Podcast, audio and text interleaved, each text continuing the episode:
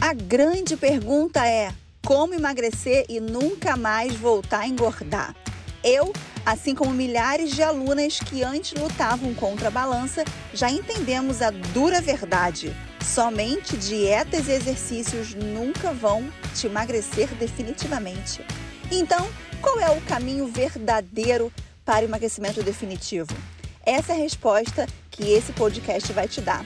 Meu nome é Carol Ferreira, coach emagrecimento definitivo e depois de emagrecer 75 quilos e ajudar mais de 5 mil alunas nessa jornada, chegou a sua vez. Bem-vindo ao podcast Chata de Gostosa.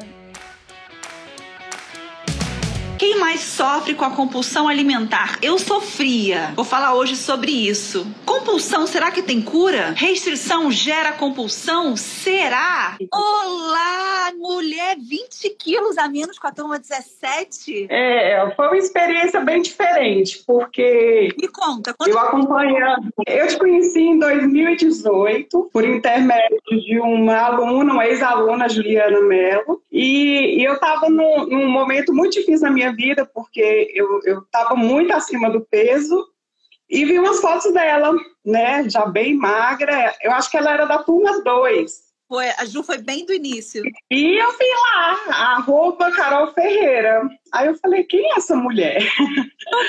eu fiquei é, curiosa, né, para saber o que, que ela tinha feito, porque eu já a conhecia, mas fazia um bom tempo que a gente não se via. E quando eu a vi magra, fiquei surpresa, né? Porque a gente que luta com sobrepeso, com obesidade, é muito complicado. E você conseguir manter isso por um bom tempo é difícil. Então eu te conheci por intermédio dessa ex-aluna, né? Aí eu comecei a te seguir, assistir lives e tudo. Eu até iniciei um processo de emagrecimento, mas era o, o, o efeito sanfona. Ia e voltava, ia e voltava. Aí eu resolvi comprar o teu curso de 21 dias. Aí eu fiz, perdi um pouco pouco de peso, mas ainda assim.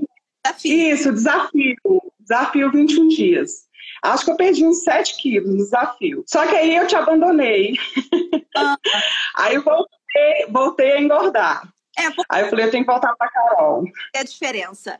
É, o desafio são 21 dias de vídeos curtos, né? Onde eu entrego para você ali ferramentas, mas que são aqueles 21 dias com vídeos de 3, 4 minutos. Não é um curso, é um desafio. Né? Mas, né? Então, exato. mas para mim foi pontapé inicial. Sem dúvida, sem dúvida. Né? Entender até... foi, foi, aí, foi aí que eu, que eu te conheci para valer, aí eu comecei a te seguir no Instagram, eu assistia suas lives. Aí você falou, vou pro curso, depois do desafio. Sim, mas eu ficava só protelando, porque não era nem a questão financeira. Era o medo de falhar mais uma vez, porque eu peguei como experiência o desafio. Eu fiz o desafio, mas eu não dei prosseguimento, porque é, é o que todo mundo fala: você tem que, que dar continuidade ao processo. Não é porque você emagreceu que você tem que abandonar, né? Ah, emagreci, agora tá tudo bem. Aí, com o desafio dos 21 dias, eu vi que realmente é, eu estava no caminho certo. Eu tinha que mudar a minha mentalidade, porque eu já havia emagrecido então eu sabia que emagrecer eu conseguia, eu não conseguia era manter o peso. Aí eu protelei, aí eu cheguei de viagem em janeiro de 2020 e fui olhar minhas fotos. Ai, eu dei um pulo para trás, porque apesar de eu estar num local paradisíaco, as fotos, a minha imagem não condizia com o local e com o meu estado de espírito naquela época. Aí a ficha caiu. Eu falei, não, eu tenho que voltar a emagrecer e eu tenho que voltar a procurar a Carol. Mas não tinha entrado no curso. Eu continuei te seguindo, assistindo as lives e tudo. Eu acho que quando começou a pandemia e quando você começou com esse processo mais intenso de cursos todos os meses, eu acho, né? Teve, teve. Porque em, em fevereiro eu nem sei em que turma estava. Mas eu sempre te seguindo, você sempre falando. Turma tal, eu ia entrar na turma 12, não entrei, entrar na turma 13, não entrei, porque eu não acreditava que eu conseguiria. O curso em si não me fez perder peso, tá me fazendo manter que era o que mais difícil para mim. Então eu consegui eliminar 18 quilos de fevereiro do ano passado até agosto. Aí veio o desespero, ah. porque eu falei, eu já perdi 18 quilos, se eu voltar a engordar é demais. Eu falei, agora, agora eu vou pro curso. Aí eu fui pro curso fechado. Na verdade, todo mundo que está aqui, eu vou falar uma coisa que eu tenho certeza. A dificuldade de todo mundo não é emagrecer. Todo mundo que está aqui já emagreceu várias na vida. A questão é emagrecer e como que eu vou continuar? Como é que eu vou dar fim ao efeito sanfona? Todo mundo sabe como é que emagrece, todo mundo consegue, não consegue é manter. E o curso fechado é Aí, ensinar. Isso, aí, com, uma ex-aluna sua, que hoje ela também é coach, a Isis Laila, eu acho, né? Ela fez uma live em que eu falava, eu falei assim, cara, eu perdi 18 quilos e estou em desespero, porque eu tenho medo de recuperar. Eu vou entrar no curso, o que, que você acha? Ela, você fez a coisa mais certa. Aí, com o curso de lá para cá, eu consegui eliminar mais dois, então fechei os 20. Ainda quero perder mais uns 10 quilos para eu me manter num, num, peso mais saudável. Mas já estou muito feliz com esses 20 quilos. Sua relação com a comida depois do curso, como que ela é? É uma constante luta, é uma, é uma luta diária, mas que eu já sei o caminho. Eu já sei como, porque antes eu não sabia. Como muitas falam, a gente come quando está feliz, a gente come quando está triste. Então, quando o gatilho da emoção dispara e me dá aquela vontade de comer, eu já penso nas ferramentas que eu tenho colocado em prática, PG, é, o diário dos pensamentos funcionais. É a minha. Então, essa tem sido, a minha arma, né? As ferramentas. Eu até pensei em voltar a fazer o curso de novo para é, manter esse vínculo, né? Eu não sei nem se, se tem algum processo em que eu possa dar continuidade, porque tem o clube da é um Pois é, eu acabei perdendo esse prazo aí e não entrei. Uma mensagem. No clube é uma assinatura de um ano. Aí você tem sessão comigo todo mês. Vai ter uma sessão agora, quinta-feira, só de ex-alunas. Pois é, mas aí cada curso que você abre, eu vou lá, pego todo o material. Eu só não participo das lives, né? Mas para mim, eu estou reiniciando o curso. Pego todo o material, começo a fazer do módulo zero até o módulo 7 e cada turma que você abre, eu me sinto nessa turma. Que maravilhosa, muito bom, muito bom. eu estou muito feliz com esse processo. É um processo lento, demorado. Agora, em, em, fevereiro, fez um ano. E de manutenção, já tem seis meses, né? Foi de quando eu fiz o curso e eu não engordei nesse processo, desses seis meses, nesse período de seis meses. Quanto então, é... para mim, você engordava em um mês? Ah, muito, muito. Já foi uma vitória porque, assim, Ai. igual as pessoas falam, ah, você emagreceu com o curso. Eu falei, gente, emagrecer, a gente emagrece. O problema é você conseguir manter o peso. E o curso me trouxe essa luz, me trouxe essas ferramentas que eu tenho utilizado todos os dias. E nesses seis meses eu não engordei nada. Né? Então, a minha relação hoje com a comida é outra, a minha relação com o meu corpo hoje é outra. Eu posso criar expectativas em relação ao peso que eu quero ter daqui a seis meses, daqui a um ano. E eu sei que eu estou no caminho certo. Parabéns, adorei falar com você. Parabéns por essa vitória. Também. Mantendo. Eu vi, eu vi participando das lives, imaginava. Eu falei, será que um dia eu vou participar de uma live com a Carol para contar a minha história? É bom. E, muito fácil. Sim, a Juliana me deu muita força no início, quando eu falei, Ju, eu emagreci agora, como é que eu mantenho? Ela, faz o curso da Carol, faz o curso da Carol. E foi na turma 17, mas eu acredito que tudo tem seu tempo. Mas nesses dois, quase três anos que eu já te sigo, era eu dar uma escorregada e voltava para Carol. Era eu dar outra escorregada e voltava para Carol. Então, uma coisa é certa, a gente não pode largar, mulher. Muito bom, adorei falar com você. Obrigada, tá? Por entrar aqui e dividir, por ter se tornado essa mulher. Obrigada. Também, gratidão pelo, pelo que você vem fazendo por todas as mulheres. Igual, muitas vezes a gente vê milhares e milhares de pessoas seguindo pessoas porque dizem que, que quer se sentir feliz com o corpo que tem, que quer estar liberta é, dos padrões da sociedade, mas eu nunca acreditei nisso. Eu sempre acreditei que eu tinha que estar feliz como muitas vezes você fala, você é, tem que procurar a sua essência. Eu não era é, gorda, eu não estava acima do peso há 25 anos atrás. Então, eu só eu só estou resgatando aquela Eunice de 25 anos atrás. E estar bem, estar feliz. Com o que eu posso mudar? Como você sempre fala, a gente não pode mudar a nossa essência, o que a gente é. Mas o que eu estou, eu posso mudar. E é o que eu tenho feito. Perfeito. Obrigada, tá? Um beijo. Outro beijo. Tchau. Eunice falou uma coisa muito interessante que eu sempre falo aqui, né? Eu sempre falo a diferença entre ser e estar. Vocês precisam entender que existe uma grande diferença entre você ser e você estar. O que você é, você não muda. O que você é, não tem mudança. É aquilo ali. Então, por exemplo, para você entender, o gordo ou magro, você não é você está. A pessoa não é magra, a pessoa está magra.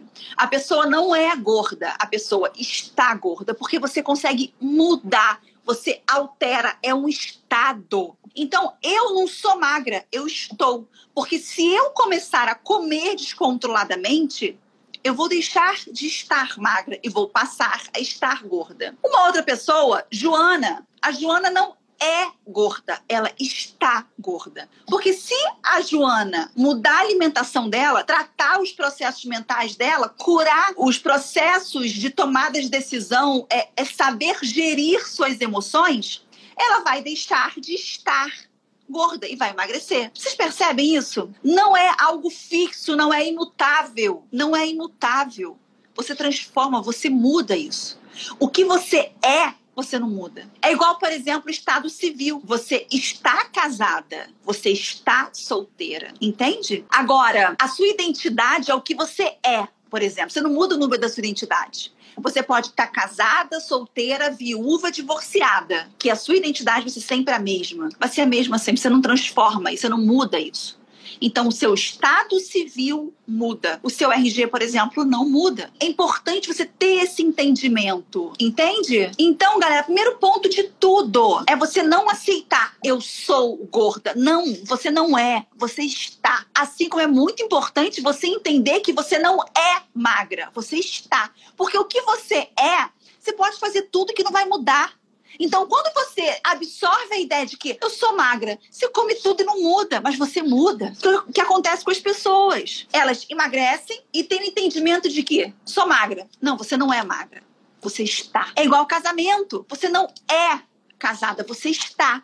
Porque se a relação de vocês não tiver o cuidado, a atenção, o carinho, ela acaba. Então não é casada, você está casada. Tem que haver a manutenção. É igual emagrecimento. Tem que haver a manutenção. Agora, como que você faz isso? Pessoas compulsivas. A gente começou há, há alguns anos a ouvir um discurso que restrição gera compulsão. E todo mundo busca uma dieta que não é restritiva. Só que, galera, vou falar algo que acho que vocês nem queriam ouvir, mas precisam ouvir. Não existe essa história que restrição gera compulsão, porque qualquer dieta que você faça para emagrecer, qualquer dieta, ela vai ser uma dieta restritiva. Não, Carol, tem dieta que eu como de tudo, tá?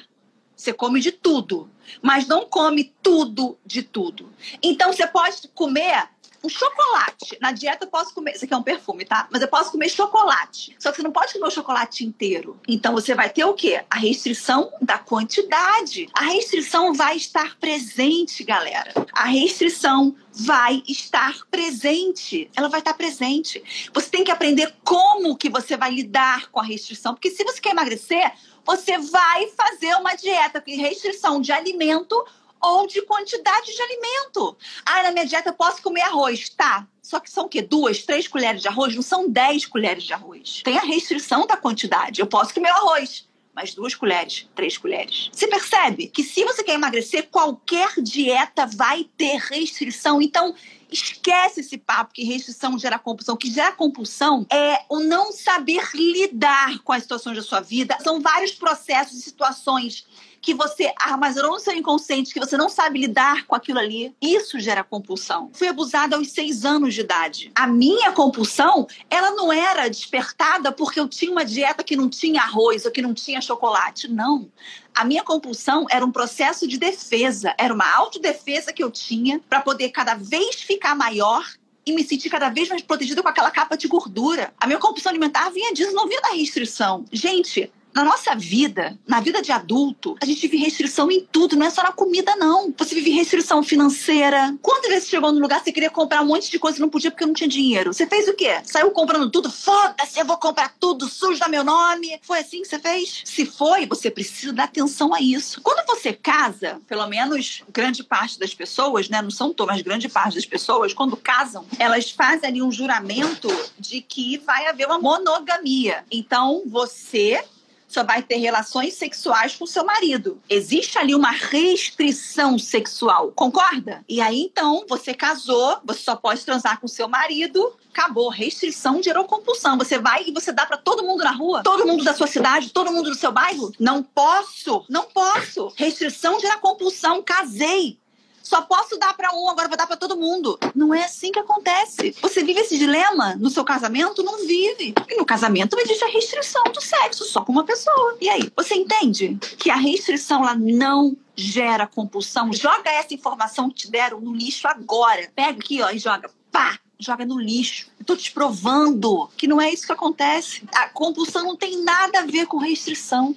A compulsão tem a ver com a forma que você lida com aquela situação, com as suas emoções. Tem a ver com, com os ganhos secundários que você tem a partir desse comportamento. Quais os ganhos secundários que você tem a partir desse comportamento? O que, que você está ganhando por trás?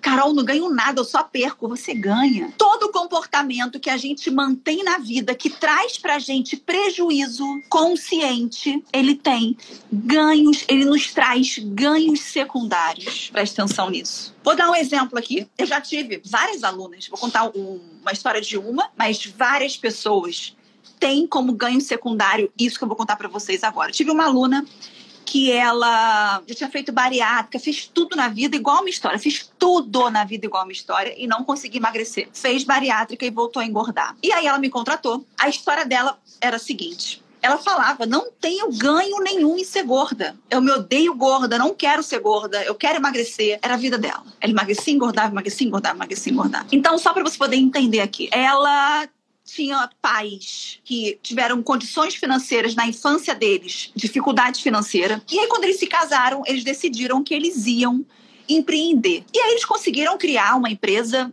multimilionária, mas trabalhavam muito, trabalhavam muito, porque eles queriam dar o melhor para os filhos. E essa minha aluna, ela cresceu com a mãe trabalhando muito, trabalhando fora. Então ela acordava muitas vezes a mãe não estava em casa, ela ia dormir às vezes a mãe não tinha chegado, e a mãe fazendo tudo que podia fazer para dar a melhor vida para os filhos. Era uma casa foda que ela morava, com várias pessoas lá, vários empregados, cozinheira e, e babá, isso e aquilo colégio bom, atividade extracurricular. A menina cresceu, tinha carro zero, viajava pra caramba. Todo ano viajava para Orlando, para Miami, para Nova York, enfim. A mãe dava para os filhos aquilo que ela não teve. Ela conseguiu dar para os filhos o que ela não teve, o que o pai também não teve. Beleza.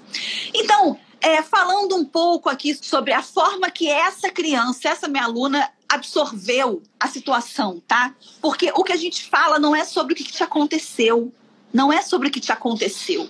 É sobre como você significou, como que você está lidando com o que te aconteceu. O papo aqui não é sobre o que aconteceu, mas como essa aluna é, reagiu ao que aconteceu. Então, ela cresceu não tendo a presença como ela queria.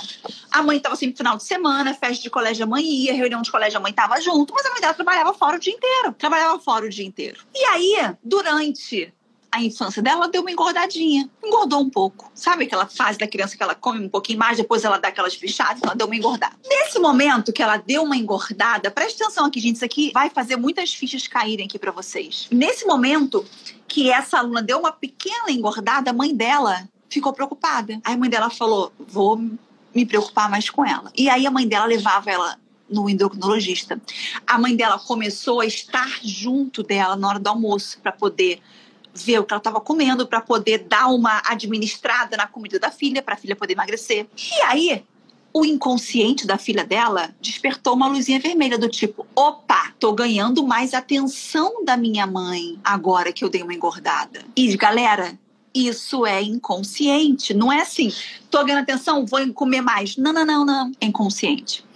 E aí, quanto mais ela engordava, mais próxima a mãe estava dela. Levando a nutricionista, levando no endócrino, levando na natação, estando junto na hora que comia. E ela foi crescendo. Era claro para todo mundo que ela não gostava de ser gorda. E aí os pais tinham pena por verem que a filha queria muito alguma coisa que não conseguiam dar para a filha aquilo ali. A filha não conseguia conquistar aquilo ali.